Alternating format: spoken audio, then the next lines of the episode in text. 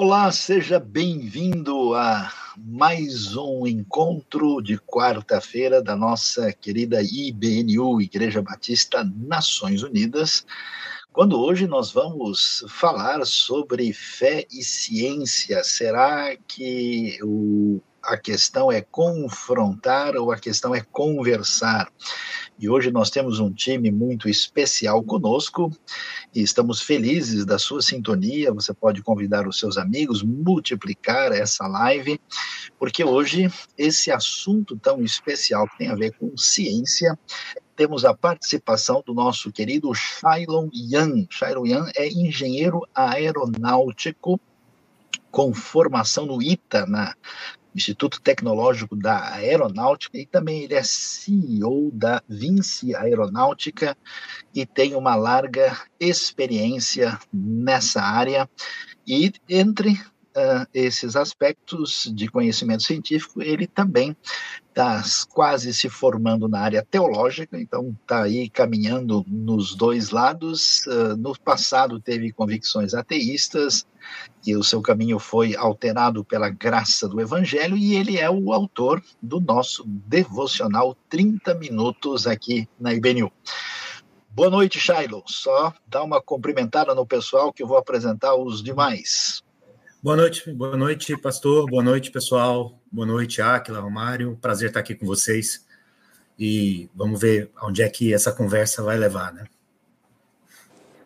E além do Shailon, temos conosco aqui também o doutor Romário Cosmo. Romário Cosmo é uh, médico cardiologista, que tem atuado aqui em São Paulo, no Instituto Dante Pazanese e também no Hospital São Luís. Ele é especialista em clínica médica, também teve um, um, uma caminhada histórica assim distanciada da fé, tendo momentos aí em que transitou também por uma perspectiva mais ateísta e hoje é discípulo de Jesus Cristo, um grande cardiologista que já participou de projetos missionários da IBNU. Boa noite, doutor Romário.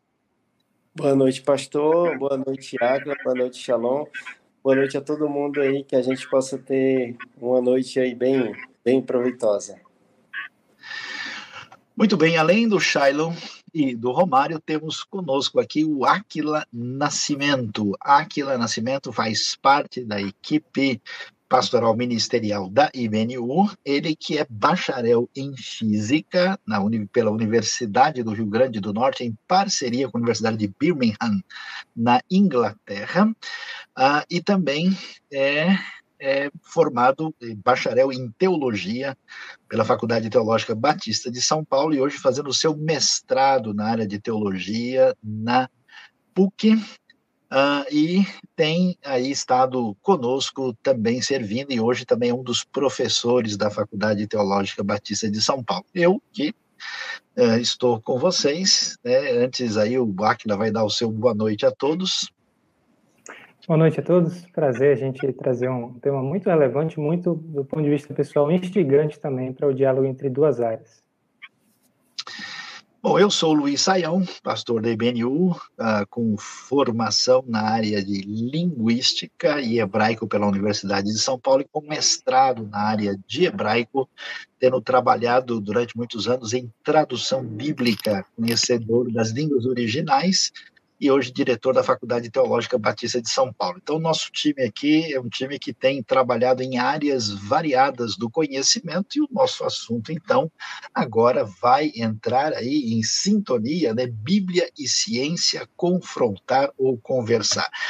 Bom, eu começo levantando a lebre, porque historicamente, né, a gente tem, eu diria, talvez popularmente é, é, ouvido, né, a ideia de que uh, a linguagem e a proposta da fé não tem muita sintonia com a proposta da ciência. A impressão popular que se dá é que se alguém é muito inteligente, raciocina, estuda muito e, vamos dizer, desenvolve a sua razão, essa pessoa dificilmente vai é, caminhar numa direção muito próxima da fé. E algumas pessoas até sugerem que essa questão da fé é algo para pessoas menos inteligentes, assim, não muito capazes. Né? Eu queria levantar aqui algumas frases interessantes de grandes estudiosos da experiência humana. Né? O famoso Blaise Pascal, filósofo e matemático francês de profundas convicções cristãs, famoso pelo seu livro Pensamentos, além de outras obras interessantes,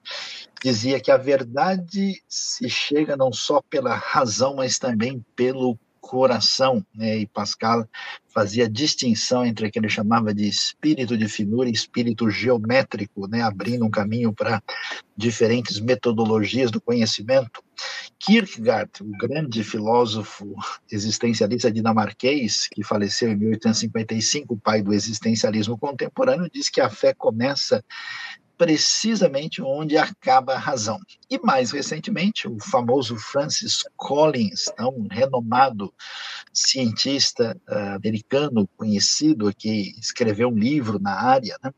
uma das grandes tragédias do nosso tempo é a impressão uh, tirada de que ciência e religião precisam estar em guerra. Então eu começo aí e talvez eh, eu queria ouvir um pouquinho de cada um, começando pelo Shailon, depois Romário, é, perguntando o seguinte: afinal de contas, o que, que, é exatamente ciência? Como é que vocês que têm militado aí no campo, onde é que está, que, definição a gente dá para ciência? E a ciência tem limitações? Então, uma palavrinha aí de introdução sobre essa questão para depois a gente fazer o bate-bola de ciência e fé. Acho que ciência a gente define pelo, pelo método científico, né? Que a gente acaba aprendendo isso no, no antigo segundo grau, e é basicamente você estabelecer uma hipótese, fazer os testes, encontrar os resultados, é, refutar essa hipótese ou comprovar a hipótese, e, e assim o processo segue é, é, eternamente. Né? Então você sempre tem, é, você estuda um fenômeno natural, você estabelece uma hipótese, por que, que aquilo aconteceu, você vai desenvolver alguns testes, alguns experimentos, e se o objetivo é refutar aquela hipótese ou comprovar aquela hipótese. Isso normalmente vão gerar novas hipóteses que, que você segue fazendo experimentos, refutando, comprovando e assim sucessivamente. O grande questão é que a ciência, basicamente, ela está focada na, no, no, no, natural, né, nos fenômenos naturais, nas coisas que estão aí acontecendo e que a gente consegue ver. É, então, essa, essa é, a, é uma visão que eu tenho, uma visão simples, mas o que, o que seria a ciência. É, a gente pode falar depois como é que as coisas começam a se complicar, né? Que é quando você usa ciência para estudar coisas não naturais. Mas é, acho que num primeiro momento, respondendo a tua pergunta, a minha definição de ciência é basicamente isso: é você observar um fenômeno, você desenvolver uma hipótese, testar essa hipótese, comprovar ou refutar ela e aí seguir, seguir fazendo isso sucessivamente. Doutor Romário. Ah, ótimo. Ah, a abordagem do, do Charlie foi muito boa. E, e, é uma pergunta muito interessante, porque a ciência, ela, ela realmente ela se fez baseada no, médico, no método científico, né? Desde o do período primeiro que organizou esse pensamento ainda foi Aristóteles, o primeiro que organizou de uma certa forma, né?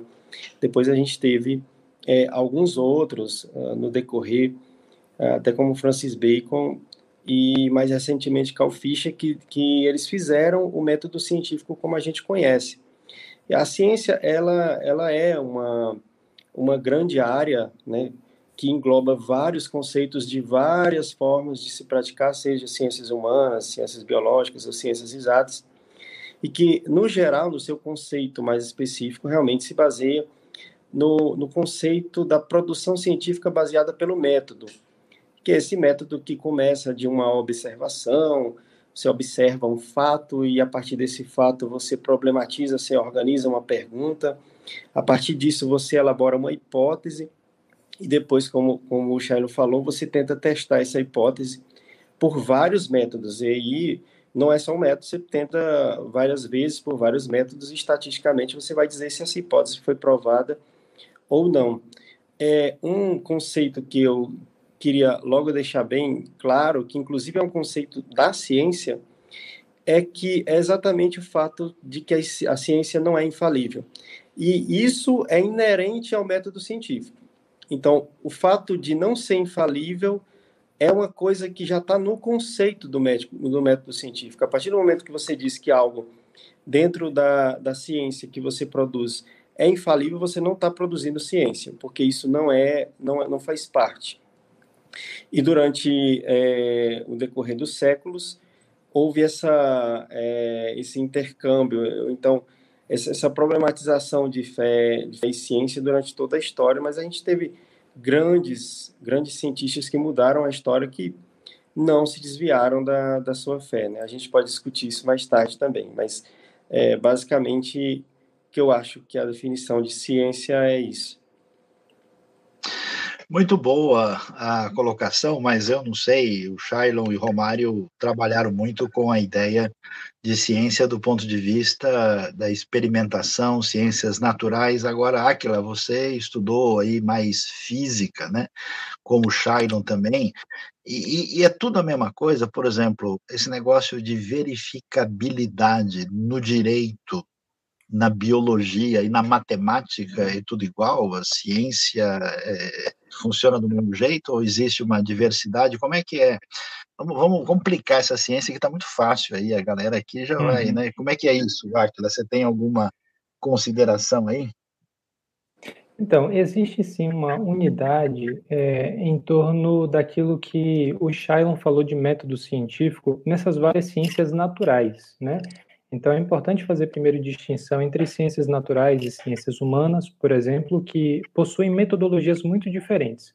Então, dentro das ciências naturais, você tem a física, você tem a biologia, você tem a química, e todas elas vão compartilhar muita semelhança nesse processo, a grosso modo, que envolve observação, hipótese, é, teste e verificação, é, confirmando ou refutando a hipótese.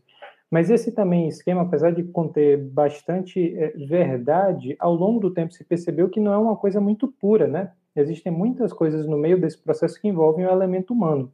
E nesse sentido, a gente tem muita proximidade com os métodos das ciências humanas. Não tem como a gente, por exemplo, fazer um experimento de economia da mesma forma que a gente faz um experimento para verificar a eficácia de um medicamento. Você vai pegar um grupo de pessoas, vai privá-la de um recurso vai dar outro é, para outro grupo de pessoas recursos infinitos, é, é, esbarra em questões morais e éticas muito sensíveis e você não tem como aplicar exatamente as mesmas metodologias. Então, é, existem ciências, né? Não existe a ciência. O nosso próprio título aí precisa é, ser, tirar um pouco dessa questão dúbia de pensar que ciência é só o que a gente faz na física ou o que a gente faz na, biologia e tudo mais. A metodologia é bem diferente e talvez seja até interessante para apimentar um pouco a, a, nossa conversa, pensar que as próprias ciências naturais elas não são as uh, elas não envolvem apenas a categoria de conhecimento objetivo, né? A gente não olha para o mundo com completo desprendimento em relação a esse mundo, com completa imparcialidade em relação aos resultados. Os paradigmas científicos mudaram ao longo do tempo.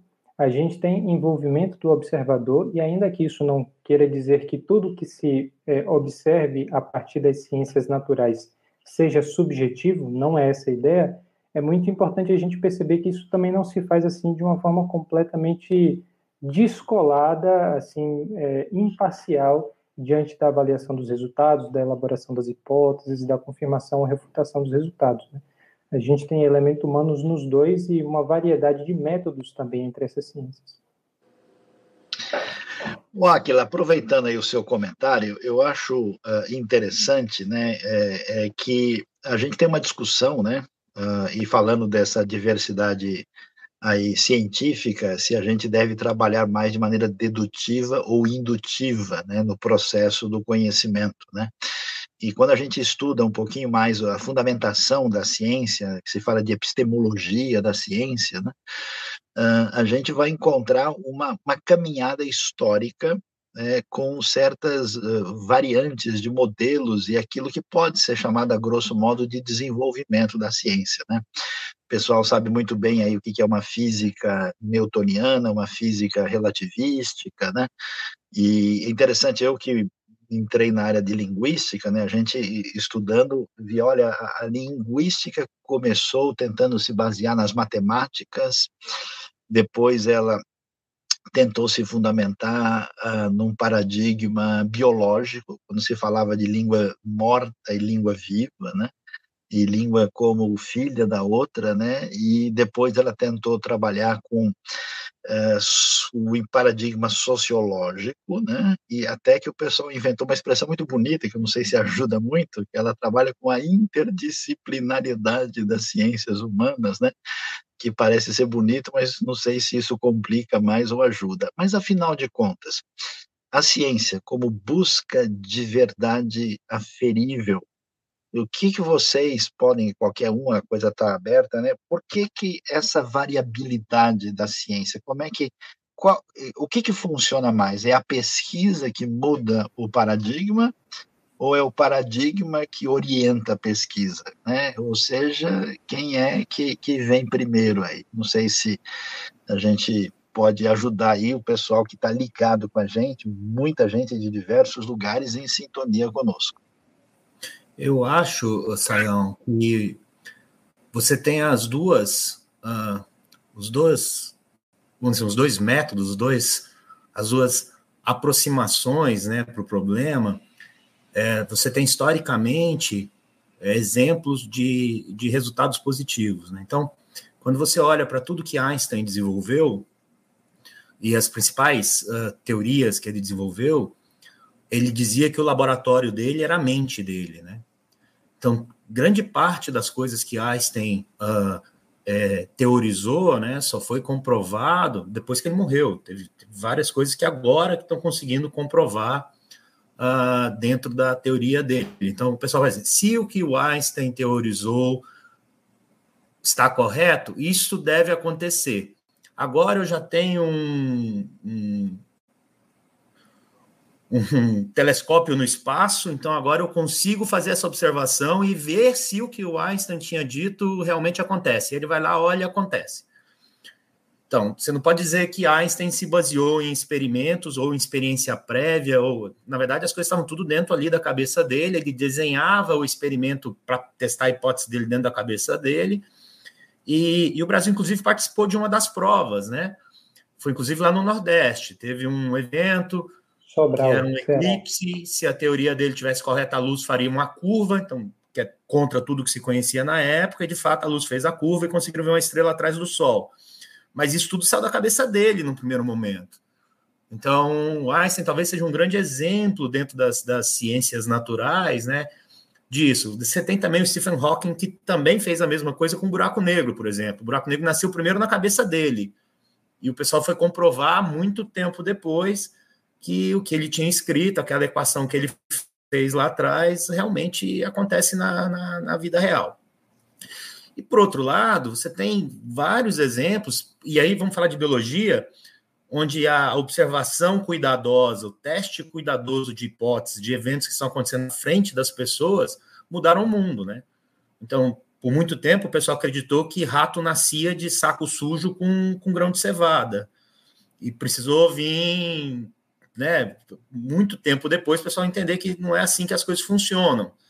E, e isso, isso é o pensamento científico clássico. Então, eu acho que não tem um correto, né? Se você olha toda a parte de ciências humanas que o Aquila mencionou, é, o que, é, o, é exatamente isso. É difícil de você desenhar um teste, um experimento para testar uma hipótese. Então, normalmente você olha para trás, né?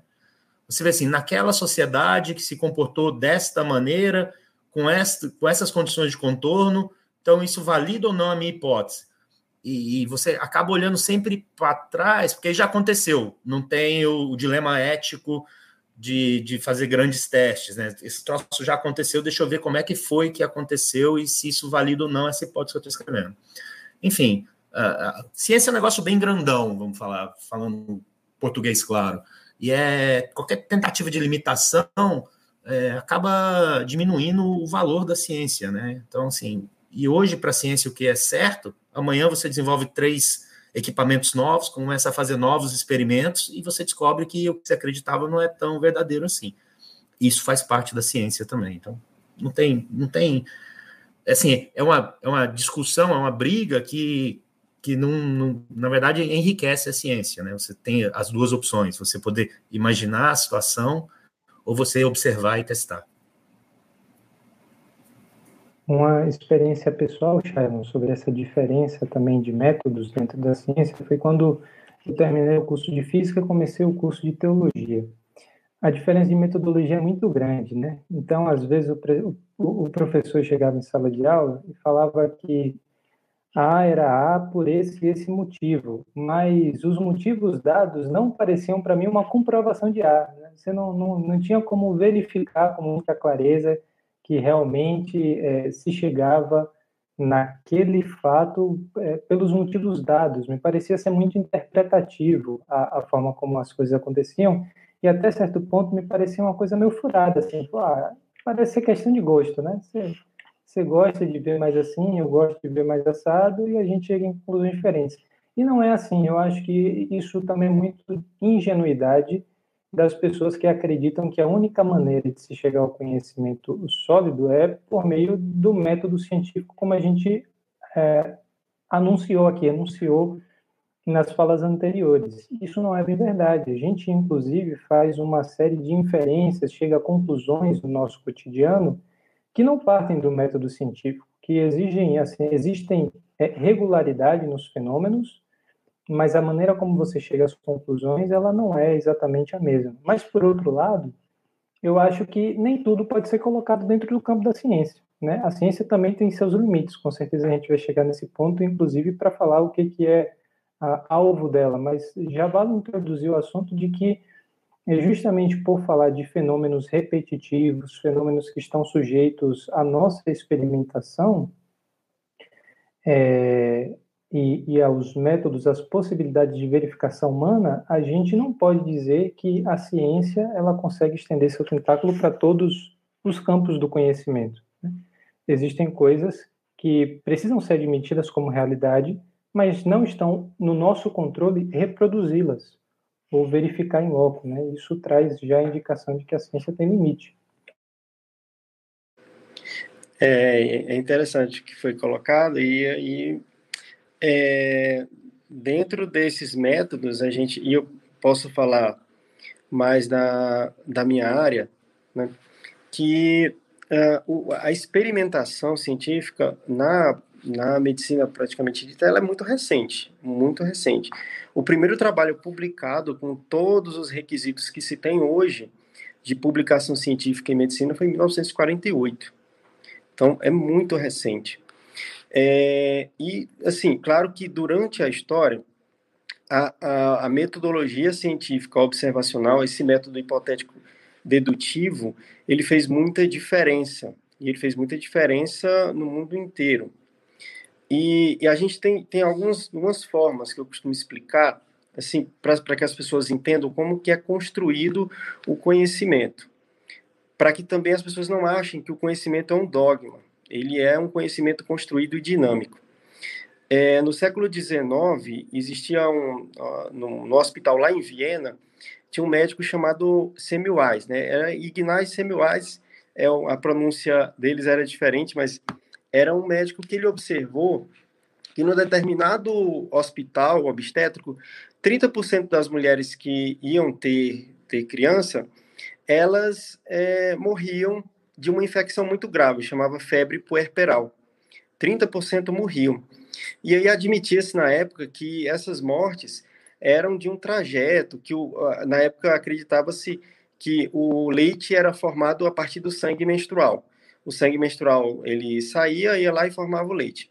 E esses médicos admitiam, não, o que acontece aí, e isso era só uma, é, é, era algo que eles tiraram da cabeça, que na verdade essas mulheres estão morrendo porque o sangue está tomando um trajeto diferente. E aí, através da observação, é, o Semmelweis ele, ele viu que é, na ala onde os estudantes de medicina e médicos manipulavam os pacientes, havia muito mais incidência é, desse tipo de infecção do que na ala que as enfermeiras faziam o parto. E aí, a partir dessa observação, que isso aí é, é a observação, ele disse: por que será que isso está acontecendo? Então, ele disse: será que é, a partir na época a lavagem de mãos não existia esse conceito? Então, o, os, ele observou que os estudantes de medicina saíam da aula de medicina com cadáveres e iam direto fazer é, os partos sem lavar as mãos.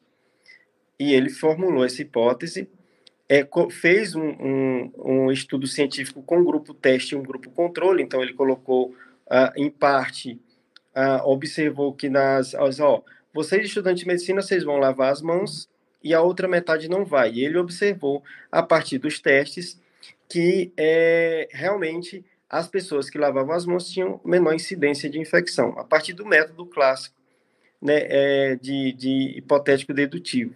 E isso daí salvou milhares de vidas. Assim como a gente também tem é, na, na ciência, esse é um conhecimento clássico, né, um conhecimento mais é, que a gente tem de ciência a partir de, de, dessa observação, mas existe um outro problema que é, por exemplo, é, eu vou dizer que oxigênio faz bem para quem está com falta de ar, para quem está com saturação baixa. Eu não posso testar a hipótese, eu não posso fazer teste para esse tipo de afirmação. É, ou chega uma pessoa sangrando no hospital eu tenho que estancar a hemorragia. Ah, mas fizeram o teste para ver se é, essa hemorragia, se eu deixasse sangrar, o que era que ia acontecer? A gente não faz esse tipo de teste. É o que a gente chama de plausibilidade extrema. A natureza fez o teste. A, a natureza me deu o conceito. E que é o que a gente chama de paradigmas do, do, do paraquedista. Eu não faço um teste para provar que o cara que salta sem paraquedas e o cara que salta com paraquedas, quem é que vai morrer.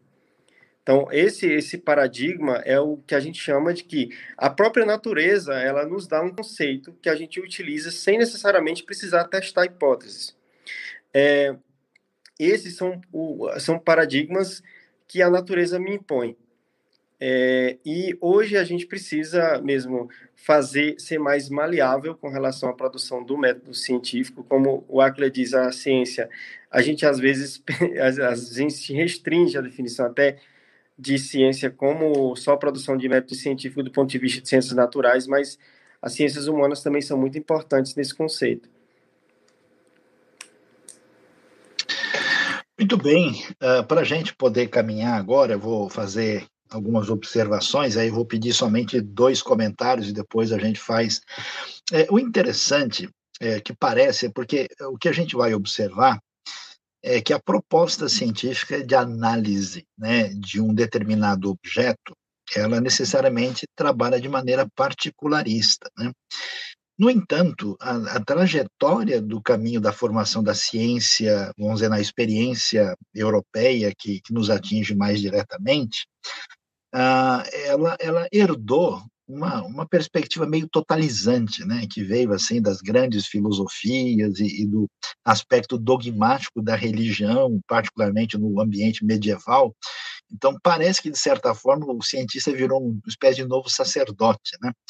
E a maneira de abordar, em vez de ser uma maneira de, olha, a gente aqui só conseguiu observar isso, né? Começou-se a se depreender aí uh, perspectivas de explicação da amplitude da realidade a partir de um enfoque científico particular e específico, né? Eu acho interessante um dos estudiosos que eu, me chama a atenção, né, o famoso Henri Bergson, ele colocou um ponto de interrogação, né, nessa maneira de tentativa de explicar tudo, porque ele diz: a gente trabalha com a razão, né, é, em cima de um determinado modelo é, e tentando partir do pressuposto que você pode analisar alguma coisa de maneira estática. Aí o Henry Bergson disse, não, mas a realidade, na verdade, é dinâmica, não tem nada parado. Ninguém consegue parar o mundo para poder analisá-lo.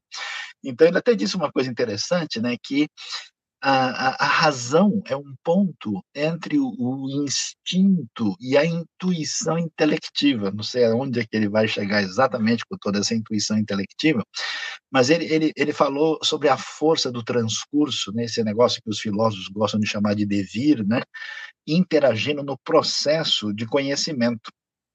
E aí, o que, que acontece? Na verdade, se a gente puder pensar, a ciência é uma, é uma leitura né, que nós temos a partir do fenômeno à nossa volta, que, de certa forma, compartilha o mesmo campo com a filosofia, mas ela tem um determinado limite. Né? E a gente vai começar a entrar aqui no assunto nosso propriamente dito, e às vezes o pessoal diz: olha, a ciência conflita com a religião, ou a ciência conflita com a Bíblia, quando, na verdade, a ciência é uma leitura da natureza ou da experiência fenomenológica com os seus limites, enquanto uh, é importante ver também que os tratados de teologia, as discussões religiosas também são leitura da revelação. E aí os dois se encontram e aquilo que parece ser um conflito forte entre ciência e fé, na verdade é um conflito entre uma leitura científica que às vezes se apresenta como totalizante e uma leitura religiosa que se apresenta em nome da fé. Né? Então, o que, que vocês poderiam comentar juntamente comigo aí sobre os limites de uma explicação científica totalizante? E até vocês podem até colocar, porque eu sei, vocês vêm especialmente de uma experiência, na, pelo menos o, o Romário e o Shiloh, uma experiência mais intensa com a razão e a ciência, para depois fazer uma aproximação da fé. E, e aí como é que como é que vocês lidam com isso, né? Para a gente bater uma bola aí que a galera tá meio animada aí, né? Não sei se eles estão agindo muito cientificamente ou estão. Eu estou muito... vendo as perguntas estão estão só só aumentando. Aí. Daqui a pouco a gente vai chegar nelas aí. A minha, a minha visão dessa história, uh, Sayão, é que essa briga entre cientista e teólogo é boa para vender livro e fazer filme. Tá? Então, assim, quanto mais acirrada é a briga entre o, o, tal cientista e o tal teólogo, né, mais você vê uma multidão né, se formando em torno desses dois polos, mais livros são vendidos, mais congressos, mais palestras ele consegue dar. Então, você cria uma polêmica é, e alimenta essa polêmica, e você, invariavelmente, você consegue um antagonista, né, uma pessoa que vai se posicionar contra você de maneira radical, que é tudo que você precisa, e está criado o circo. E aí, quando você vê o que está sendo discutido, é a posição de uma pessoa que se arvora o direito de, de se falar, ser o porta-voz da ciência, com outra pessoa que se arvora no direito de ser o porta-voz da palavra de Deus. E, e, e quando essas coisas acontecem, é, é, sim, não tem, não tem nenhum mistério nisso, quer dizer, não precisa de um processo dedutivo, nem do teste, nem, nem do método científico para você saber onde isso vai acabar. Quer dizer, isso vai acabar em confusão, desinformação, tá? E um bando de torcedor é, alimentando esses dois egos. Então, na prática, para mim, essa discussão toda entre ciência e religião, ela acontece porque tem meia dúzia, entre aspas, né, de, de pessoas querendo vender livro e fazer palestra. E, e assim a vida segue. Quer dizer, é uma discussão que hoje, na minha visão, não, não tem que existir. Quanto mais eu estudo é, teologia, quanto mais eu estudo a palavra de Deus, quanto mais eu leio a Bíblia agora com outros olhos, né, mais eu me convenço que não tem que ter essa, essa discussão. É uma discussão que ela é, é humana, né, ela, ela é feita por egos e, e, que são assuntos que, que na verdade, não, não, não, não tem que ter essa confusão. O que acontece na maioria das vezes é desinformação, né? O cientista não se preocupa em estudar a Bíblia, entender as origens, o contexto, o que, que é cada texto. O meu argumento com essas pessoas normalmente é assim: daqui a 100 anos, vocês vão discutir a expansão marítima portuguesa baseada no Lusíadas? É isso que você está me propondo? Ou seja, você quer tratar de um assunto que é científico, técnico, é, lendo um livro que não se propôs a fazer isso. É isso que você está me dizendo? Então a gente pega o Lusíadas e usa o Lusíadas como base para estudar a expansão marítimo-portuguesa. Não faz o menor sentido, entendeu? E, e, e, assim que às vezes, né, levando ao exagero, acaba acontecendo também com a Bíblia. O cientista pega a Bíblia sem contextualizar e quer usar ela como um tratado científico natural, quando não é esse o objetivo. É, exatamente. É, que o Sharon falou, eu acho é, interessante, assim, da, da minha própria experiência, assim, é, eu, eu transitei aí pelo, até pelo ateísmo, como o, o Sion falou, e eu costumava dizer assim, ah, é, é, eu morava num pensionato, né, onde eu morava, onde eu fiz faculdade, e lá tinha muito seu, o dono. Mário, o seu, seu, seu, seu dedo está interferindo na imagem, só ah, tirar aí, porque está tá, tá. bloqueando metade do... Ah, tá.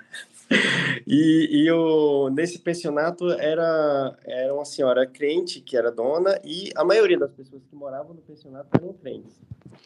E eu falava para elas, eu ficava falando, ah, mas é, a explicação para tudo é, é, científica, tá aí o, o, Big Bang e tal. E eu ficava repetindo isso, uh, achando que eu estava falando algo muito correto, que eu estava na luz e eles estavam no, na, a, a, as trevas do conhecimento.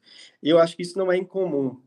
É, não é incomum que as pessoas pensem que, que por exemplo, a gente está, quem crê em Deus e quem está no caminho da fé, está no caminho contrário ao caminho do conhecimento humano propriamente dito, quando que na verdade não tem não tem a ver. O conhecimento humano e o conhecimento científico, ele sempre foi uma uma produção no decorrer do tempo que a gente necessitou para evoluir como ser humano.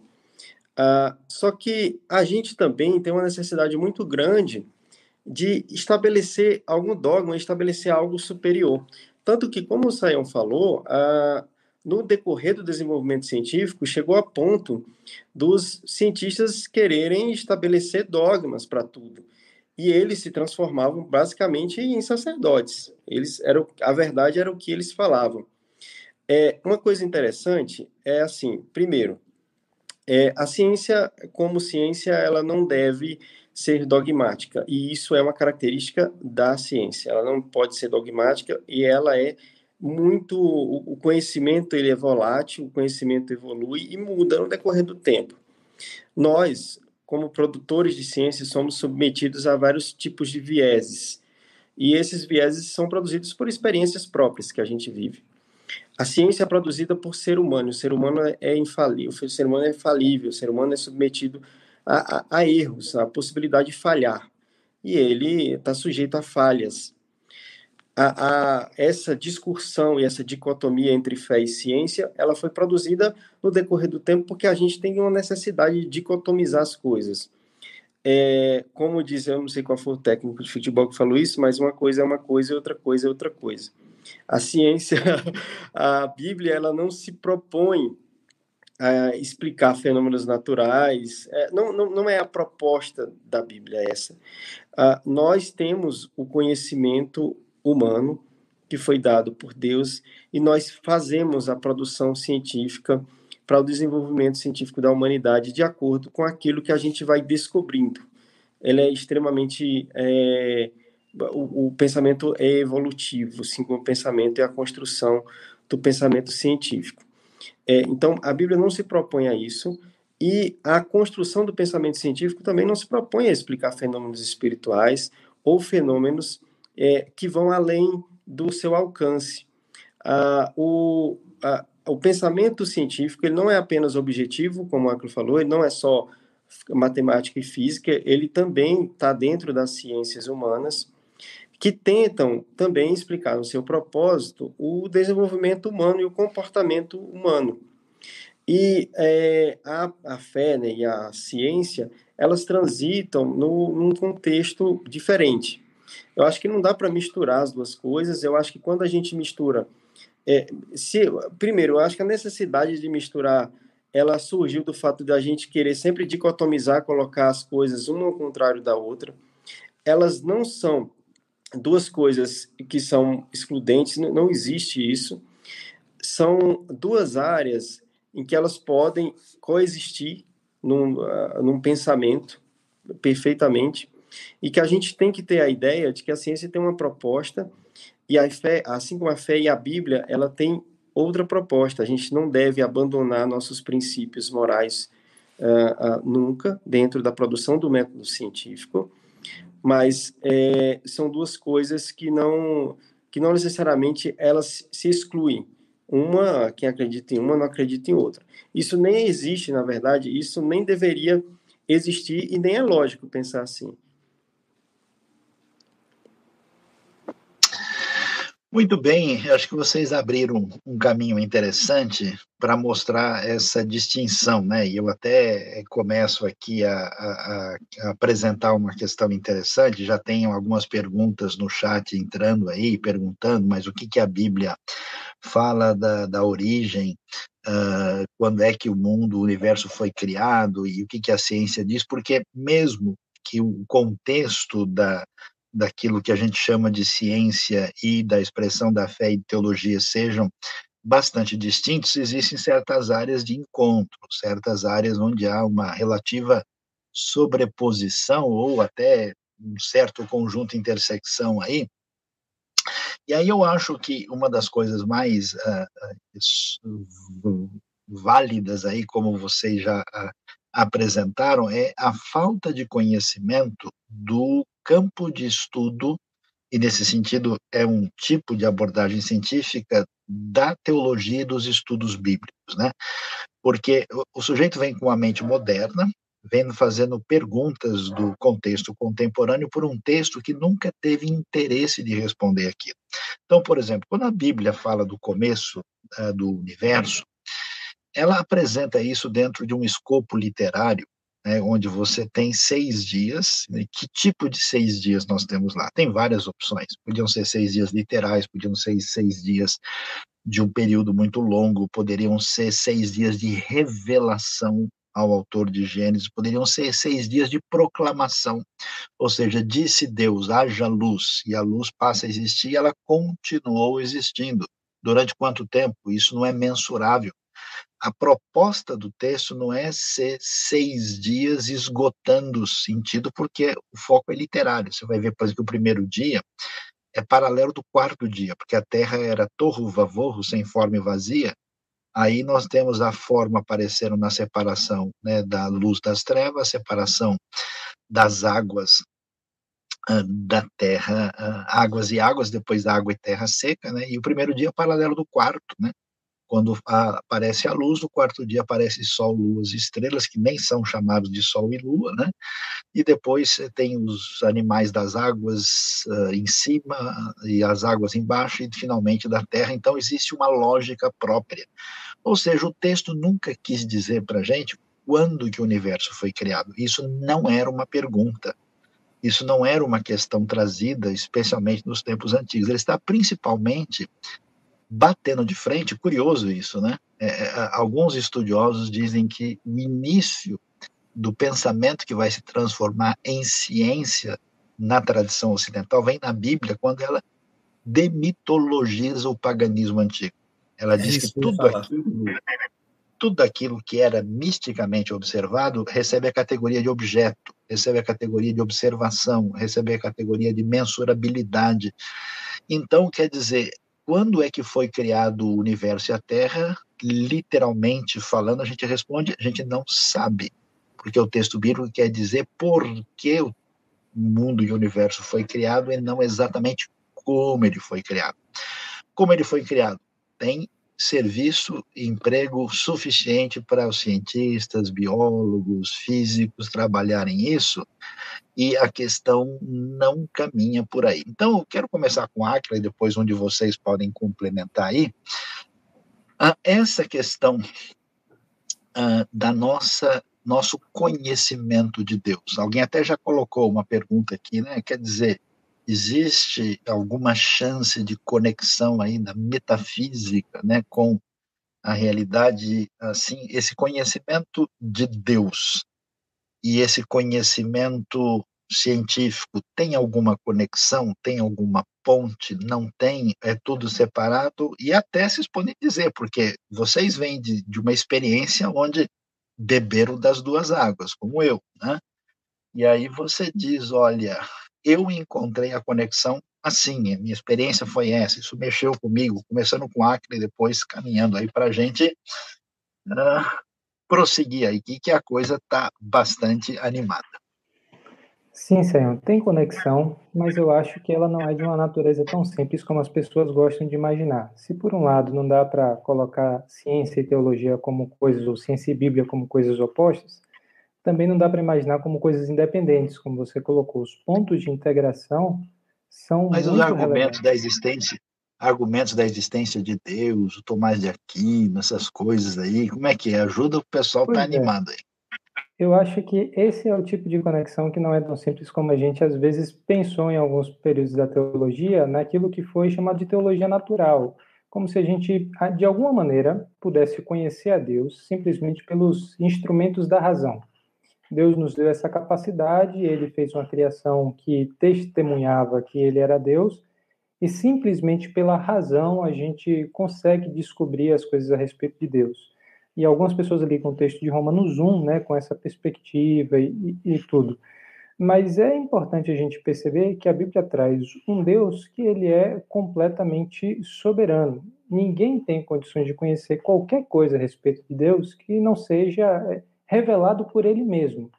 Então, a, ainda que a gente pense no uso da razão, na investigação de quem é Deus, dos seus atributos, como sendo uma coisa muito importante, além daquilo que é a revelação especial, que é a Bíblia, a gente precisa perceber a intervenção de Deus nesse processo. Por isso que eu acho que essa ligação, ela não é tão simples como a gente imagina. Olha, existem as coisas que estão no meu controle e existem as coisas que Deus revela para a gente e essas coisas são completamente diferentes. Não acho que seja bem essa a realidade.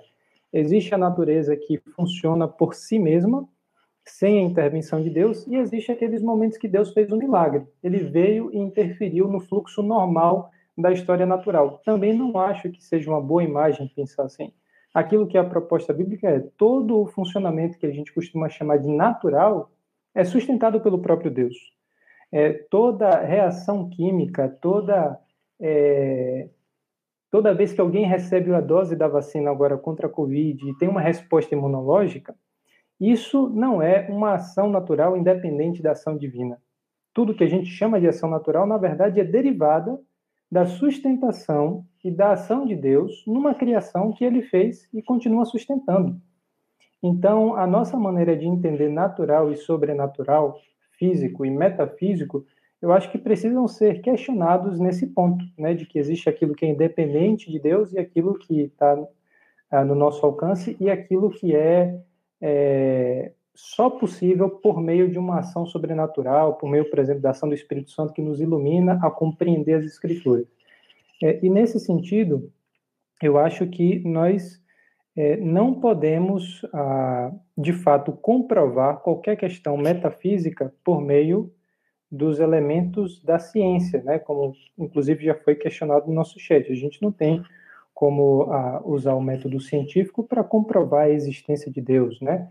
Tomás de Aquino colocou os argumentos a respeito da existência de Deus nesse campo da razão, da lógica e, e dentro dessa proposta da teologia natural, mas é muito complicado a gente pensar que, na minha opinião, a gente tem uma é, comprovação categórica da existência de Deus apenas por meio da, da razão. E, por outro lado, a gente também não tem como imaginar ah, os argumentos que são desprovidos de qualquer relação com o mundo natural. Ah, inclusive, a revelação específica né, de Deus, aquilo que a Bíblia traz, apelam para o nosso senso de realidade, para as nossas experiências concretas também, aquilo que Deus demonstra para a gente nas nossas experiências de comida, de guerra, de reprodução, de sustentação da espécie, de várias maneiras que apelam aos nossos sentidos, né? Então, eu acho que essa ponte existe. Eu acredito que Deus se revela de várias maneiras, mas eu não acredito que a gente pode separar com muita clareza essas formas de acesso a Deus simplesmente ou pela razão ou simplesmente pela fé. Eu acredito que essas coisas sempre andam de maneira integrada, juntas, né? Bom, eu falando um pouco de engenharia, né, eu acho que tem algumas questões que são de projeto humano, né, assim, acho que Deus quando criou a gente, ele já colocou algumas coisas ali que ele sabia que ia dar problema, né? Então, uma delas é essa curiosidade, né, essa vontade que a gente tem de ser Deus, né? A gente, isso está dentro de cada um de nós, isso, isso é uma, uma questão de, de projeto.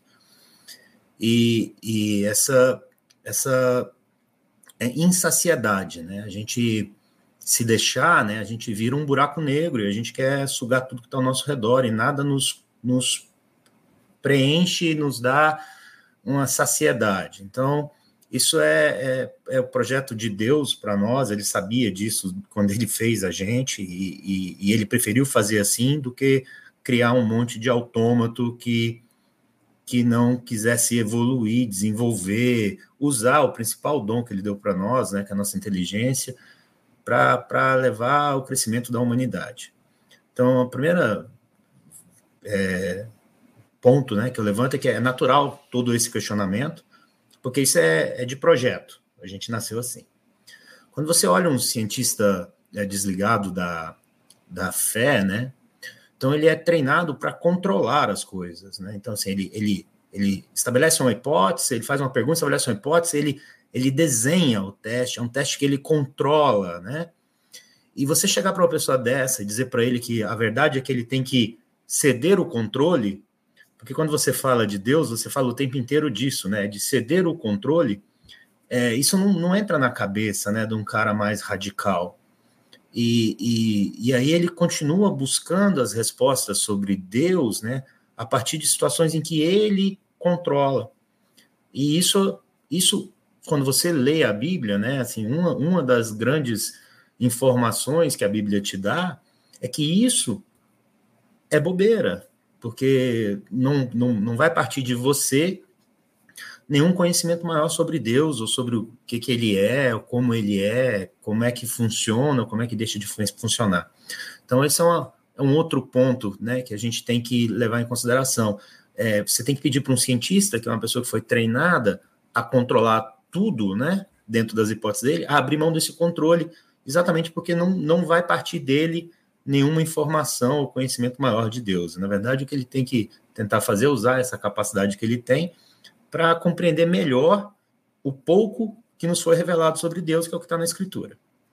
É, um terceiro ponto que eu levo em consideração sempre, que sempre é, no, nas listas que eu participo, nos grupos que eu converso, a, a pergunta sempre é Gênesis, né? Então sempre vem, Lá está escrito é, que aí, aí você tem que dizer para eles a analogia que eu passo a usar ultimamente é exatamente o do Lusíadas, né? Assim, Lusíadas é um poema e você vai se basear num poema para entender como os portugueses se expandiram por mar adentro. Ou então você vai pegar Ilíada para poder se, tentar dizer como, como é que funcionava. Não é assim, né? O papel ali do, do, do, do Gênesis, aquele começo, era outro, né? Ali era Deus se revelando e dizendo para as pessoas: olha só, esse monte de besteira que esse pessoal ao redor de vocês tem de mitologia, de que o cara teve que vir lutar contra a serpente, usar a pele da serpente para fazer isso, fazer aquilo. Esquece, não é assim. Quer dizer, eu já existia antes de tudo, ninguém me criou. E eu criei tudo a partir do nada, só com a minha voz. Não precisei lutar com ninguém, não precisei fazer nada. Então ele estava ensinando para um povo que estava cercado por um monte de outras histórias quem era ele. Entendeu? Agora ele não ia dizer para os caras: olha só, a equação do Big Bang é essa aqui, viu? E foi assim que foi feito. Então, e antes do Big Bang, o que tinha, porque ninguém sabe o que tinha antes, o que os cientistas não conseguem dizer o que aconteceu antes do Big Bang, né? O pessoal fala, T maior que zero, eles conseguem dizer. T igual a zero, T menor que zero, não dá para saber, porque é o que tinha antes do Big Bang. Ele também não disse, quer dizer, não, faz sentido, né, você levar isso. Hoje, se você escrever a equação no quadro, ninguém vai entender também. Então, continua não fazendo sentido Deus aparecer hoje, escrever um novo Gênesis, dizendo como é que foi o Big Bang. Então, para isso, ele deu a capacidade que a gente tem de observar e deduzir as coisas. Então, não dá para ficar misturando muitas estações, né? Para as pessoas que realmente gostam de, dessa questão, ao invés de passarem a se basear em, em, em bolos prontos por começa a estudar mais a Bíblia também. Do mesmo jeito que eles estudaram lá física, química e biologia, estuda um pouco mais a Bíblia. Foi o que eu fiz. E, e, e isso foi o que você disse, Sayão, falou há pouco. Isso aqui fez a grande revelação, porque de uma hora para outra você faz um clique, né? Você fala assim, pô, não, não, não é isso que ele queria falar, cara. Aqui, olha só, tinha já um monte de história. Ele estava, na verdade, querendo se mostrar como, olha como eu sou diferente. entendeu? Eu que sou o verdadeiro Deus. Aí você vai para outro pedaço, puxa, não era isso, tá vendo? O que aquele fulano falou não é bem isso, porque o que está escrito aqui, na verdade, tem outra ideia, porque esse texto aqui é um texto, é uma narrativa, ou é um poema, ou é. Então, você começa a contextualizar toda aquela história. E aí você começa a compreender de maneira um pouco mais clara né, o pouquinho que Deus permite. E aí você vai caminhando é, no, entendimento da Bíblia e vendo que não, não existe motivo para briga. Dizer, a verdade é essa, não tem motivo nenhum para briga. Eu uh, teci alguns comentários sobre as experiências né, que, que o Senhor tinha falado é, dentro da, da prática médica. A gente tem, existem experiências interessantes transitando das duas áreas. É, como a gente está repetidamente falando, a, a Bíblia ela, ela é um livro de revelação da palavra de Deus.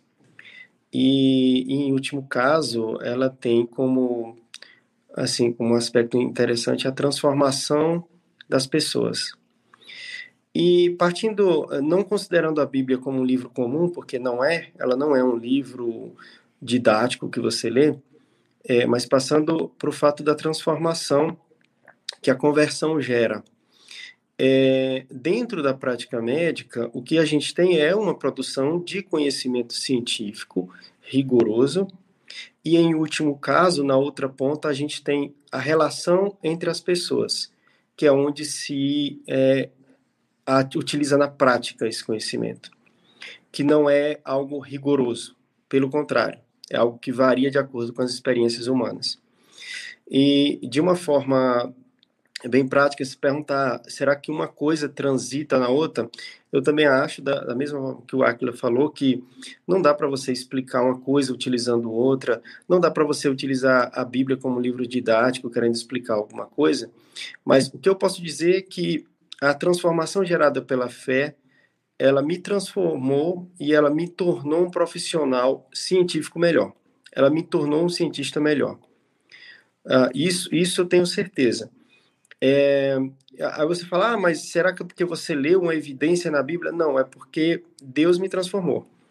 E a partir da transformação, eu construo uma prática é, no dia a dia, que é uma prática de relação entre seres humanos muito melhor. Eu consigo aplicar aquilo que eu aprendi como método científico de maneira mais harmônica e de maneira muito, muito mais prática, muito melhor eu consigo me relacionar melhor com as pessoas. Em último caso, o que interessa é o nosso relacionamento com as pessoas. É, é a outra ponta, né? Do ponto de vista prático, eu estou falando da minha profissão propriamente dita, que uh, o que interessa é o, é o meu relacionamento com o paciente que está lá. É, em último caso, é, a gente tem e existe um professor de, de epidemiologia que ele fala bastante que as evidências elas não devem estar à sua frente, elas não devem, você não deve estar seguindo elas. Elas, as evidências elas estão atrás de você como uma lanterna e vão te guiar e te ajudar numa prática, mas a prática última é sua e a, a sua relação com, os, com as outras pessoas é que é que vão dizer a sua melhor prática, né? É que vão falar qual que é a sua verdadeira prática. E isso me transformou com relação a, aos questionamentos de que, ah, mas é, a Bíblia fala isso sobre a origem, mas o, o na experiência humana viu-se que a, a, origem do ser vivo é de outra forma. Existem muitos tratados que dizem da a, a origem a, na biologia, a gente tem muito tratado. Então, é, se a Bíblia tivesse esse objetivo, a gente teria 400 tratados com, com descrição. Na verdade, o objetivo não é esse. É, eu também acho que tudo que a gente faz em nossa vida tem tem Deus como guia e Deus está no controle de tudo e a gente tem que começar a observar, como a Acre disse, todos os fenômenos que a gente utiliza e toda toda a prática, toda a construção do método científico também como participante do projeto de Deus. Só uma observação, Sérgio. Sim, claro. A gente vai ter aí as perguntas também, mas é só um chute. Eu acho é, que na, na nova criação, novos céus, nova terra, todo mundo vai ser cientista. porque, é, na minha opinião, a, a ciência, no fim das contas, ela tem como propósito revelar beleza. Todo cientista assim, que é envolvido mesmo pelo que faz e entender o espírito da coisa, ele fica deslumbrado quando ele compreende de forma um pouco mais clara um fenômeno, uma porção da natureza, e é uma coisa realmente apelativa. É, e nesse sentido, em termos teológicos, a gente glorifica a Deus quando a gente percebe a beleza que ele inseriu na sua criação por meio de tanta harmonia, de tanta profundidade e de coisas muito surpreendentes na criação, né? A gente já mencionou Einstein aí algumas vezes, mas parafraseando, não lembro das palavras exatas, ele disse que é surpreendente que o universo seja compreensível para nós seres humanos. Ou nós poderíamos ser muito incapazes de descobrir ah, os padrões dos fenômenos naturais, as causas, ou então o mundo poderia ser um caos, o mundo poderia ser desprovido de harmonia. E nenhuma dessas coisas é verdade. Então, nesse sentido, eu acredito que todo mundo que for salvo, redimido e se deparar com a nova criação, necessariamente vai ser um pouco cientista. E, eu acho que isso vai ser uma das grandes fontes de prazer que a gente vai ter na eternidade também. Achei muito interessante as observações de vocês. Eu estava me lembrando aqui que até o próprio Platão chegou a dizer uma coisa interessante, né? Que há mais verdades numa poesia do que nas matemáticas, porque a poesia fala ao coração de todos os homens em todos os lugares, né? abordando um elemento variante daquilo que a gente define como verdade a ser aferida, né?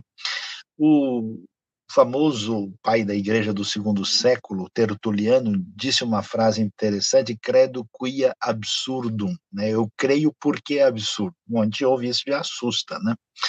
Mas, na verdade, o que Tertuliano está considerando é que existe um elemento na fé que a percepção das limitações da razão não tem como lidar com isso. Né? Por isso, é, o Kierkegaard, mesmo que a gente mencionou aqui, ele vai dizer uns negócios interessantes que o sujeito que defendia demais a fé devia ser considerado descrente, incrédulo, né? porque ele parece tentar ter uma referência que justifique a validade da fé, é, sem que se entenda que nós estamos aí entrando numa outra sintonia de percepção da realidade que é mais ampla, né? A nossa experiência, ah, vamos dizer, ah, que a gente pode chamar gnosiológica, né, fortemente definida a partir de Descartes, né, com essa o advento do racionalismo, ela, ela sugeriu, né, a plena inteligibilidade e interpretação da realidade pelo caminho da razão, às vezes desconsiderando né, uh, os limites da razão, que depois a filosofia, depois de uns dois séculos, vai dizer, não, peraí, Descartes, vamos com calma aí, que você estava muito animado, a coisa não é bem assim, né? A filosofia contemporânea, ela, de certa forma, ela, ela, ela é a ressaca, né, dessa expectativa da plenitude né, daquilo que o iluminismo trouxe. Então, é interessante ver que a gente vai num caminho em que você vê uma validade, uma importância significativa do discurso científico como uh, uh, uh, aquela leitura da, da experiência natural, daquilo do fenômeno da nossa volta, e ao mesmo tempo você tem a experiência da fé que amplia e, e estabelece uma conexão diferenciada. Eu achei interessante a, fala, a palavra do Shiloh aí, porque de fato, como é que Deus vai entrar em detalhes sobre o Big Bang por um grupo de pastores de rebanhos de 4 mil anos atrás, né, para que eles venham a entender uma realidade. É, é curioso que o relato de Gênesis tem uma sintonia geral com a ideia do Big Bang, mas dito de uma maneira que uma criança pode entender. Né? Então, quando eu forço o texto bíblico para que ele se encaixe numa linguagem de metodologia científica moderna contemporânea, eu estou chutando a bola para fora. Né?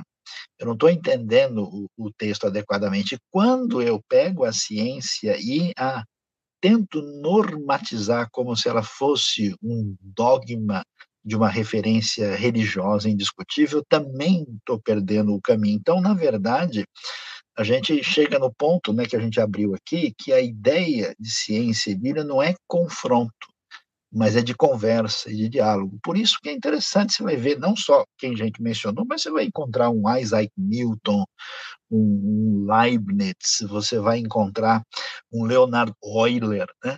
pessoas com profundas convicções de expressão de fé, particularmente nesse ambiente judaico-cristão, e pessoas que ah, conseguiram estabelecer a conexão, eh, entendendo ou sentindo ou percebendo, interagindo com os dois lados da realidade, né? Eu sei que tem muita gente fazendo pergunta aqui, a gente pode levantar algumas aí, Áquila, mas assim, eu vou dizer o seguinte, né? Não dá para a gente discutir tudo aqui. Alguém perguntou, ah, como é que fica as outras religiões? A gente até indicou um vídeo aí que dá um, né, uma, uma leitura geral para você entender, né? Tem gente que quer que a gente esmiúce hoje aqui a, teoria da evolução, né? Também não vai dar tempo da gente entrar nesse detalhe, pode dizer até alguma coisa a respeito disso, né? Mas uh, a gente pode partir para as perguntas agora, e tanto o Romário como o Shailon, Aquila e eu, a gente pode interagir. Aquila tem algumas perguntas.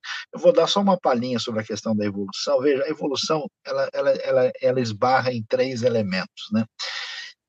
Em primeiro lugar, a Bíblia vai dizer que Deus criou todos os seres criados, tudo que existe, e essa criação divina, num certo sentido, ela é acabada, ela é terminada, mas ao mesmo tempo ela é dinâmica e ela continua. Tanto é que nós que estamos aqui não surgimos lá no primeiro capítulo de Gênesis, nós viemos depois. Né?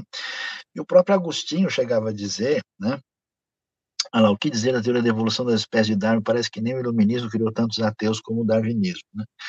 E, e aí, ah, não existe uma ideia na tradição judaico-cristã em que esse elemento de Deus necessariamente seria fixo, sem nenhuma possibilidade de qualquer alteração. Né? Tanto é que você tem até hoje, por exemplo, vários animais até híbridos, né, decorrentes aí uh, dessa possibilidade, e isso não é um elemento fechado. Né? Por outro lado, quando você fala uma expressão teoria da evolução, é, é, essa palavra evolução é muito decorrente da linguagem do século XIX, né, que acompanhou um momento aí que a gente tem do, é, digamos assim, do, do contexto historicista daquele tempo, do hegelianismo, né, dessa ideia que a gente tem no positivismo lógico, né? Você poderia dizer, por exemplo, que existe uma teoria da transformação ou mudança dos seres vivos. Isso é uma coisa. Agora, dizer que eles são necessariamente evolutivos, que eles caminham com a razão da PA, da PG direitinho, isso já é uma coisa mais complexa de se dizer, né? Então, ela, ela de certa forma, ela foi influenciada por um tipo de filosofia da época, né?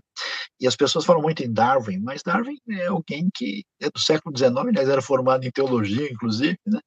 E o que ele falou, mesmo no campo do, do conhecimento uh, evolucionista, já não é um paradigma, já tem muita discussão em torno disso, e na minha impressão, né, do ponto de vista científico, a, a, a proposta da evolução como toda ainda tem dificuldades e elementos que eles têm que é, considerar que não está tudo redondo e fechado, né? Do ponto de vista de quem olha a coisa na experiência da, da, da fé e da religião, se tem uma ideia de criação muito fechada e muito limitada, né? Como se isso tivesse sido fechado completamente, sem uma possibilidade. Uh, e, e, tem gente, por exemplo, entre eles um, um famoso teólogo e paleontólogo francês, Teilhard de Chardin, por exemplo, que tentou estabelecer uma conexão, uma ligação entre os dois, ainda que eu não, não vou dizer que ela foi satisfatória.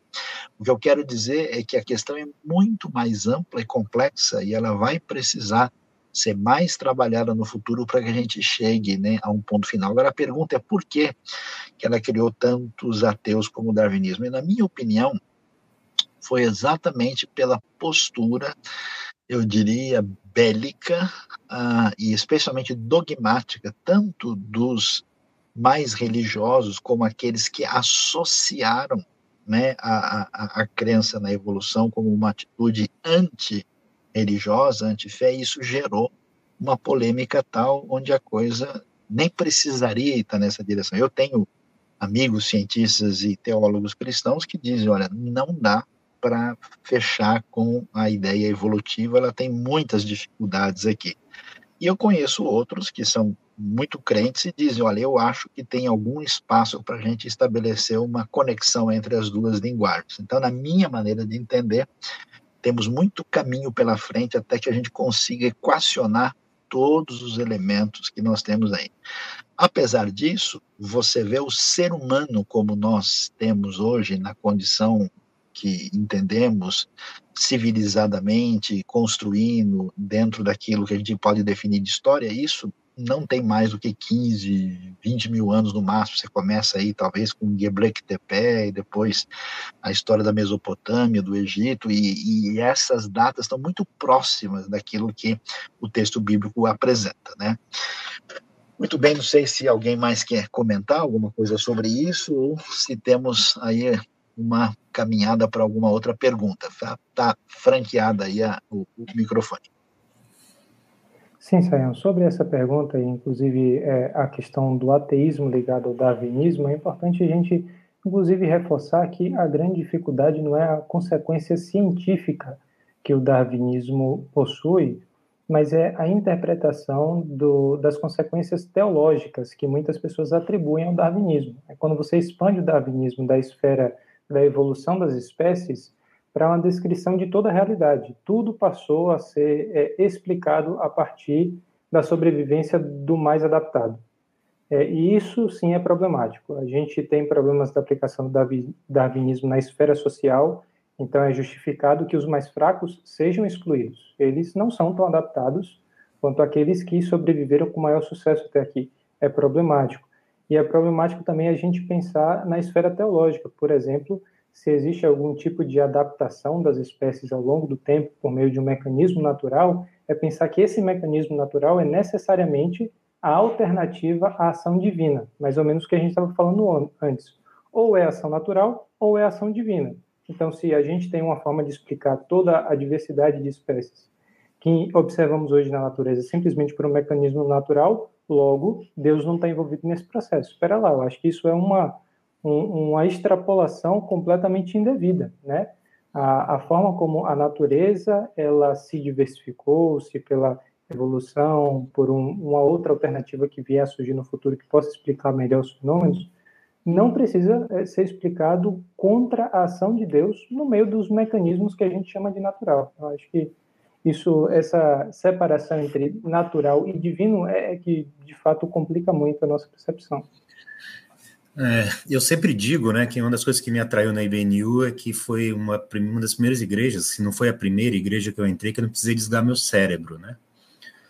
Porque tem muita igreja que exige que você desligue o seu cérebro, né, para poder participar do culto, ou seja, você pensa fora, da porta para fora, da porta para dentro, você engole o, o que eu tô te entregando como se fosse um bolinho pronto.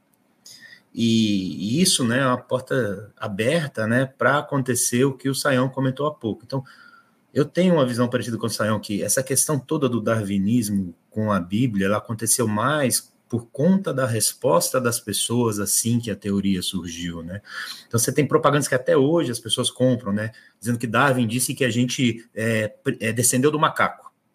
Então, isso não está escrito, não é assim entendeu? Se você for estudar um pouco mais lá o que Darwin escreveu, não é isso, mas isso foi muito usado pelos jornais da época, os puritanos principalmente, para poder contestar né, a evolução. E, e, aí utilizar a Bíblia como antagonista de uma questão que, que a Bíblia nem se propôs a ser.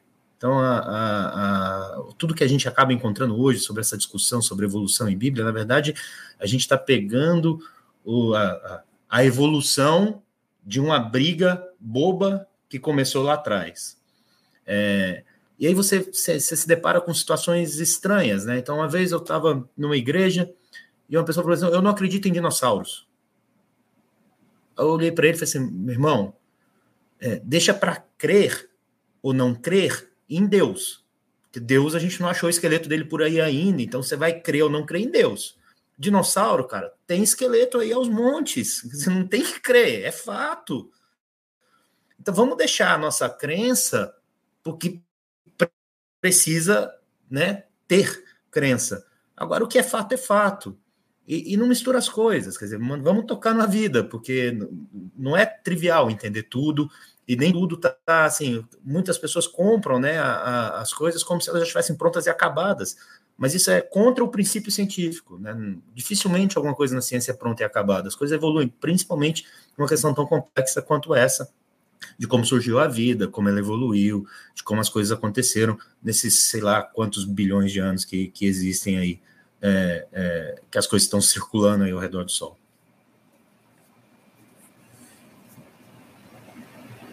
Uma pergunta da Nádia, parecida com a da teoria da evolução, é: para a ciência, qual a idade do universo bate com a idade da criação na Bíblia? É possível mesmo dimensionar essas datas?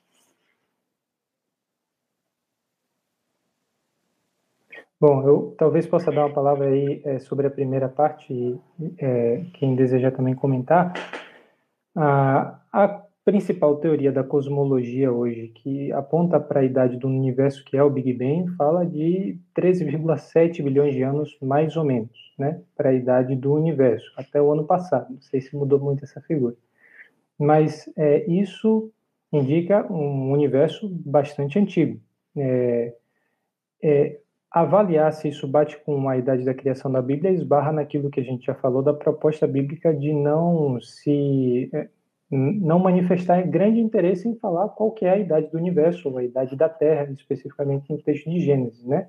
E é possível dimensionar essas datas? Eu acredito que essa, inclusive, é uma questão da filosofia da ciência, que sim, é possível dimensionar essas datas por meio daquilo que hoje a gente tem é, de métodos que a ciência provê quer dizer que é, é irrefutável ou que a gente vai permanecer com esse número eternamente? Não, mas a gente tem boas razões para acreditar que o universo tem na ordem de bilhões de anos, né? E eu acho que isso sim é, é um claro exemplo da diferença de ação ou é, de campo de atuação da ciência e daquilo que é a teologia. Eu acredito que a teologia se embanana demais quando quer cravar tanto o início quanto o fim do mundo. Qual, qual foi o ano que começou, ou quantos anos atrás começou e a, a quanto, daqui a quantos anos irá terminar. É o universo. Mas em relação à ciência, a gente tem métodos de verificar a idade do nosso planeta, tem como você fazer datação das rochas, material que está na sua superfície, você tem como ver como as galáxias elas se expandem. A, a gente percebe hoje que as galáxias, elas, todos os corpos celestes, né, o universo está em expansão acelerada. Então, se você faz um cálculo reverso, né, se, ela tá, se ele está acelerado e a gente tem uma noção da dimensão do universo visível, e a gente mede isso em anos-luz, você tem como fazer um cálculo inverso e estimar a quanto tempo é, que o universo está nesse movimento de expansão acelerada. Essa é uma das maneiras da gente aproximar a idade do universo. É, isso, isso vai ficar bem interessante nos próximos três anos. Em 2024, a NASA vai soltar um, um novo observatório que usa uma radiofrequência. Vai ser o maior telescópio espacial é, já produzido, né? E, e, isso deve dar uma nova visão aí sobre essa radiação de fundo que o pessoal chama, e vai dar uma ideia melhor para a gente de qual a idade do universo, na verdade. Então, é, coisas que hoje são consideradas como verdades, como essa aproximação da idade do universo, daqui a três, quatro anos pode mudar bastante. Em 2024, o telescópio vai estar em órbita e é, a comunidade científica está bem ansiosa para ver o que, que ele vai dizer para a gente sobre, sobre as origens do universo. Né? Então, Hubble já ajudou bastante, agora vai ter o Weber lá no espaço para poder ajudar a gente um pouco mais. Eu acho que como, como o Aquila já falou e como a gente tem falado, é muito comum esse tipo de pergunta, né? É, só para aproveitar esse tipo de pergunta para expandir para para outro conceito que que é quando a gente tem uma evidência científica ou uma evidência de que foi descoberto alguma alguma informação sobre o universo, sobre as nossas origens, a, a galera tende a ir procurar na Bíblia para ver se bate o conceito com que foi descoberto. É, na verdade, é como o Sayão falou, não existe na Bíblia a proposta de explicar todos os fenômenos naturais, evolutivos da história da humanidade, nem da história do universo. Não existe essa, esse objetivo. Então, a partir do momento que você faz a pergunta, é, a idade do universo ela é, ela é baseada em, em, vários métodos que foram evoluindo no, decorrer das análises dos cientistas que fazem propostas muito acertadas, inclusive. É, é, acho que o Sharon deve saber mais que eu, que todo, todo o desenvolvimento científico para mandar o homem para a Lua ou para que a gente possa é, expandir nosso conhecimento para o universo, serviu para que hoje a gente tenha eletrodomésticos, por exemplo, baseados na mesma tecnologia. Então, a gente, como, primeiro, como cristão, a gente não pode menosprezar a ciência, é, e como é, profissional ou como cientista, a gente não pode menosprezar a fé de ninguém, a gente não pode. É, são, são duas coisas que podem coexistir, como a gente falou, mas que quando algo é, é encontrado, como eu predizo o, a idade do universo, eu não posso ir na Bíblia para conferir se bate com a Bíblia, porque a Bíblia não tinha essa proposta. Não existe uma informação objetiva na Bíblia. Eu acho que é muito importante aqui, e depois dessa uh, discussão como é apresentada, é as pessoas entenderem um pouquinho mais sobre a, a natureza da revelação bíblica, né? Porque quando a gente diz a Bíblia é a verdade de Deus, a gente pode correr o risco de interpretar equivocadamente, achando que a Bíblia é a verdade exaustiva de Deus. E aí você vê que o livro uh, tem um propósito, ele está dentro de um contexto literário e cultural e ele está respondendo perguntas que foram feitas. E quando você faz o contrabandeamento né, desse elemento para responder outras perguntas de outro contexto, você se perde.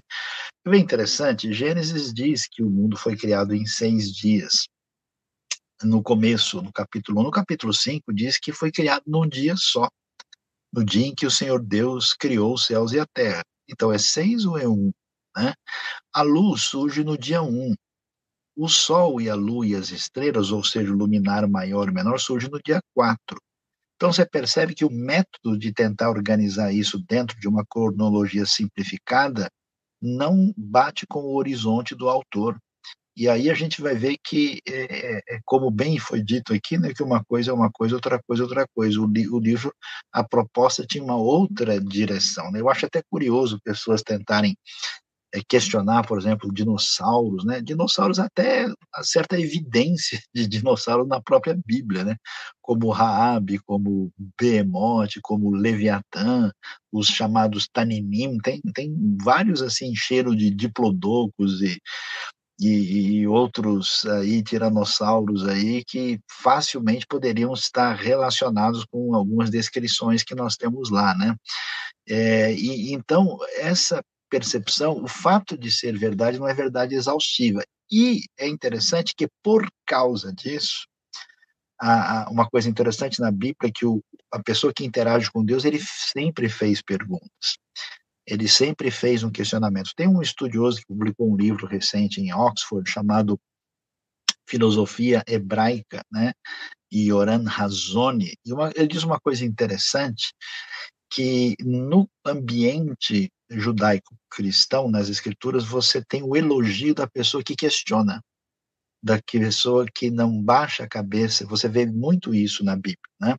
como parte de um processo de caminhada, e não é sem razão que você vai ver que a vasta maioria, ao contrário do que se imagina, dos grandes cientistas que marcaram a história, eles vêm de um pano de fundo judaico-cristão. E atenção, a maioria deles é cristão e alguns de convicções cristãs significativas. Então, essa conexão, eu gosto de lembrar de uma frase do Pondé, que ele diz assim, é uma coisa interessante, ele diz que o ateísmo ele tem uma série de dificuldades porque o ateísmo diante da complexidade da vida ele é a resposta mais simples está difícil de entender então a resposta é não existe nada né? então é, apesar de muitos assim antirreligiosos se apresentarem como os reis da, da inteligência e da sabedoria, na verdade é uma resposta eh, simples demais diante dos desafios da leitura da realidade. Né? Então, quando a gente entende que o texto bíblico tem uma verdade clara e nítida que aponta numa direção, Deus deixou uma tarefa enorme para que a gente possa explorar o universo. A Bíblia não fala tudo sobre a, a vida das abelhas, né? E nem como se comportam os cupins, né?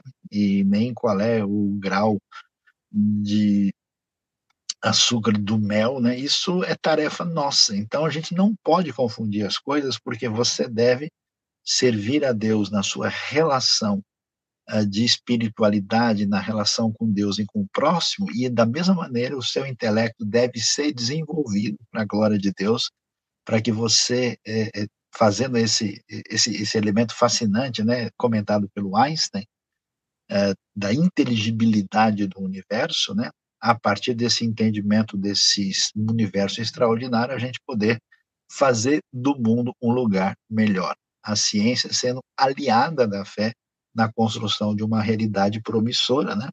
E eu concordo com Aquila, acho que na vida eterna, então faça favor de começar a estudar agora, eu não acho que tudo que a gente desenvolveu aqui vai ser jogado fora, não. Na ressurreição da vida eterna, a gente continua né, fazendo cursos uh, científicos e teológicos na nossa caminhada na eternidade. Quem fugiu Mas da aula lá. matemática tá mal, hein, Céu? Pô, minha Ei, esperança rapaz, é eu ia ficar deitado numa rede ouvindo anjinho tocando harpa. Quer dizer, posso... Ei, rapaz, tá vendo? De repente vai encontrar o Gauss lá, vai encontrar, é. né? É. Eu chamando lá para teorema de Fermat lá para você pois é, discutir é, lá.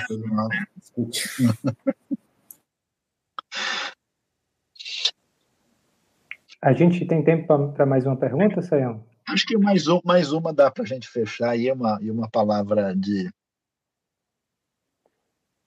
É, tem um, um comentário que eu achei interessante e que é colocado por muitas pessoas. Né? ouvi certa vez, ouvi uma certa frase uma vez que dizia: ciência e fé devem caminhar juntas, até certo ponto onde a ciência não consegue mais acompanhar.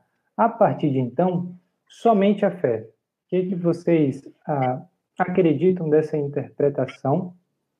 Que a, a ciência ela tem um caminho e a partir daí a fé aparentemente ela é desvencilhada da razão é o que sustenta o, o restante da, da caminhada humana. Eu acho que muito dessa interpretação vem do, do conhecimento. É porque eu insisto, mas o, o, conhecimento médico é um exemplo de como essa interpretação ela é comum. Uh, e isso a gente fala na prática do dia a dia, né? A gente fala muito isso. Olha, é, a gente só pode ir até aqui, até esse, até esse ponto é, no tratamento desse problema. A partir daí, a gente tem que, que partir para outros, outros métodos e você tem que ter fé. A gente, a gente trabalha muito com esse conceito, mas eu entendo que esse conceito, é, em termos mais abrangentes, ele faz com que a gente pense de uma certa forma equivocada, como se a ciência ela tivesse um, um caminho, é, um caminho X, e a partir desse caminho que eu não soubesse o que fazer, eu partiria, eu partiria para a fé. É, eu acho que o ser humano, do ponto de vista do conhecimento, ele é inquieto e ele sempre busca o conhecimento, sempre busca evoluir de forma a conhecer e a aprender mais. Ah, quando eu sou inquieto, quando eu sou, quando eu quero aprender mais, não quer dizer que eu não tenha fé, não quer dizer que eu, ah, se contente, fique, fique quieto no teu lugar, que isso aí foi Deus que fez. Não, eu acho que a ciência ela deve insistir eu acho que a fé e a ciência, quem tem fé e quem tem ciência, deve caminhar juntos. É, e eu acho que não há limite para isso. Eu acho que não há limite para que você diga aqui, aqui, por exemplo, acabou a ciência. Eu acho que a ciência existe como propriedade, como, é, como algo em, dela mesma. E ela, até no momento em que você diz, olha, eu não sei, você também está tá produzindo ciência. Uma coisa que é interessante e eu acho que é importante para as pessoas que estão vendo, é, às vezes a gente que, que elogia um cientista, ou que admira algum cientista, ou que é mesmo um cientista, a gente tende a ser um pouco mais é, arrogante mesmo, né? E ver outras pessoas é, é praticando sua fé, a gente acha que está sendo maior que os outros. Mas eu, sabe uma coisa que eu estava pensando que une as duas coisas? É que o verdadeiro cientista ele é humilde. Assim como Jesus disse para que a gente fosse humilde, é, o cientista ele é humilde. Ele é humilde no que diz respeito a dizer, eu não sei. Então, essa é a verdadeira ciência, a ciência do, do ser que se comporta como aquele que não sabe, e por, e por não saber, ele procura respostas. Então, a gente, como cientista, a gente é humilde acima de tudo. A gente não sabe tudo e a gente procura respostas para aquilo que a gente não sabe. A ciência não acaba quando a gente não encontra respostas. A gente continua procurando. E a fé, ela não, não inicia a partir desse momento. A fé, ela existe em si. A fé, ela, ela inicia e ela não termina. Então, eu acho que não existe esse caminho claro de onde termina um e onde, onde começa um, onde termina outra. É uma forma um pouco mais simplista de se observar as coisas.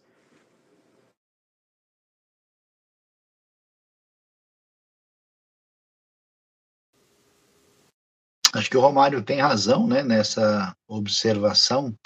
E é, é como que alguém dissesse assim: escuta, o que, que a gente deve fazer? Né? Deve comer macarronada ou tomar o suco, né? Então não, dá para a gente dizer não, eu vou uh, andar com a ciência, porque a ideia que tem muita gente é do chamado Deus desempregado, né? Olha, até aqui a ciência explicou. Antes, dor de cabeça, a gente fazia uma oração e derramava um negócio na cabeça da pessoa. Agora que tem analgésico, então Deus precisa se ocupar em uma outra área que a gente não consegue. Então, quem sabe agora no câncer ele pode ajudar.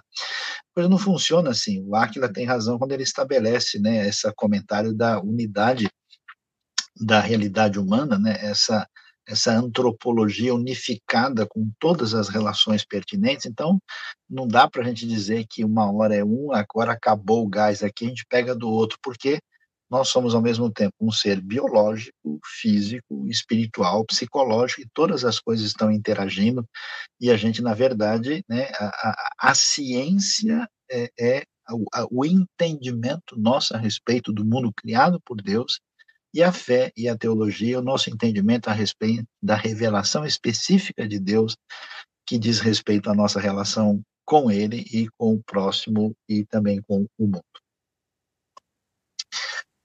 Muito bem, a gente quer agradecer a sua participação com a gente. Muito obrigado aí, foi muito bom, excelente. Obrigado ao Shailon pela sua presença com a gente aqui, né? O homem que vive nas alturas, né? Não só recebendo a palavra de Deus, mas também no mundo da aviação. O Romário, que conhece as coisas nas profundidades, né?